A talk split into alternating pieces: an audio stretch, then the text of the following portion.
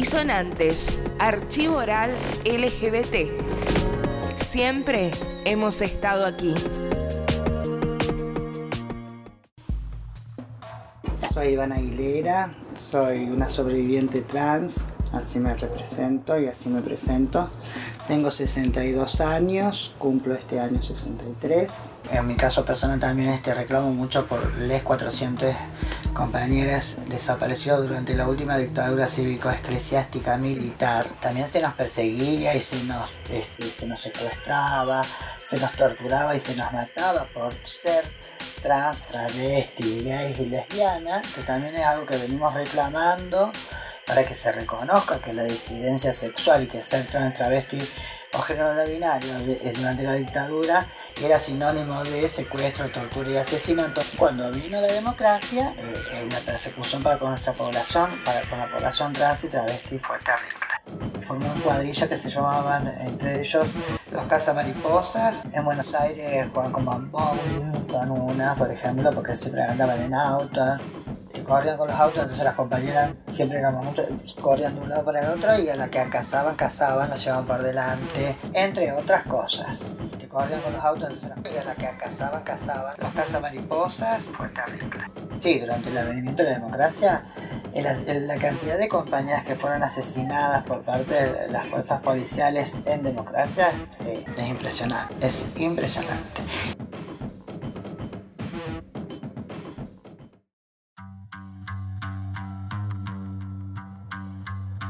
era la peste rosa y después era SIDA. VIH hace muy pocos años que empezamos a hablar con las siglas porque era SIDA, la peste rosa y los idosos. Con mucho terror, con mucho pánico, mucha desinformación, muchísima desinformación. La información que había era para gays y lesbianas ahí en el truqui, por eso nosotros y nosotras formamos en su momento a TUC, que fue la Asociación de Travestis Unida de Córdoba, donde nos formamos como este, promotoras en salud para poder este, bajar para las, las compañeras lo poco que había en prevención para nosotras. Estuvía con mucho miedo, con mucho miedo y mucha discriminación por parte de la sociedad. Era mala palabra.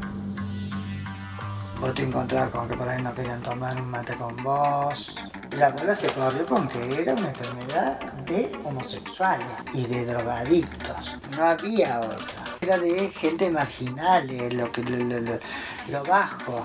Porque el drogadicto de alta estopa no era sidoso. Es muy importante para nuestra población la ley. Y ha sido un antes y un después. Poder acomodar tu identidad en lo que es a papeles, ¿no es cierto? Que es lo que generalmente antes este, nos condicionaba tanto para poder eh, transitar el país, para poder viajar. Y, hubo un cambio muy importante, pero quedó en eso nada Yo conocí a los compañeros de Beni que las organizaciones cuando somos afines a una organización trabajamos todos en conjunto. Y con el tiempo, con los meses, bueno, me propusieron, sabían que ya me había retirado de ATA y bueno, y conociendo mi militancia, mi trayectoria y demás, me propusieron este militar y acompañarlos a ellos. Y me interesó la parte de visualización, que yo puedo expresarme libremente, y eso, y hasta ahora estoy. Momento que la expectativa de vida de la población trans y travesti, de las mujeres trans y travesti, es de 32 a 36 años, el Estado sí todavía nos sigue matando. No, no cambió nada, no, no cambió nada. Nosotros existimos y resistimos.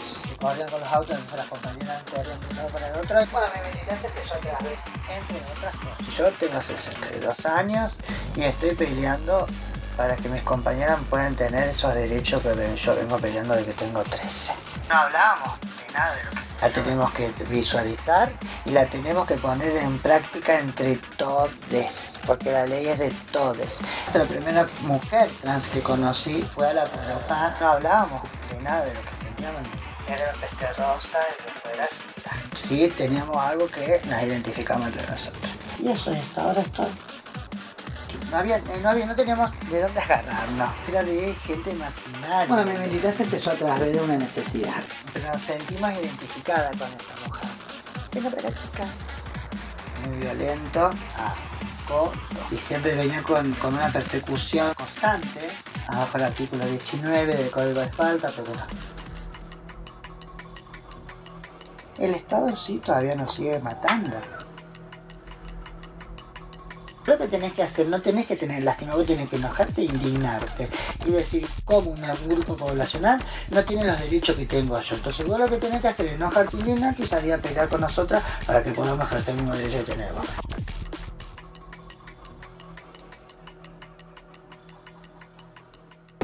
Disonantes es un archivo oral LGBT. Queremos saber tu historia. Si crees que podés contárnosla, escribinos a info.disonanteslgbt.com. Los relatos importan.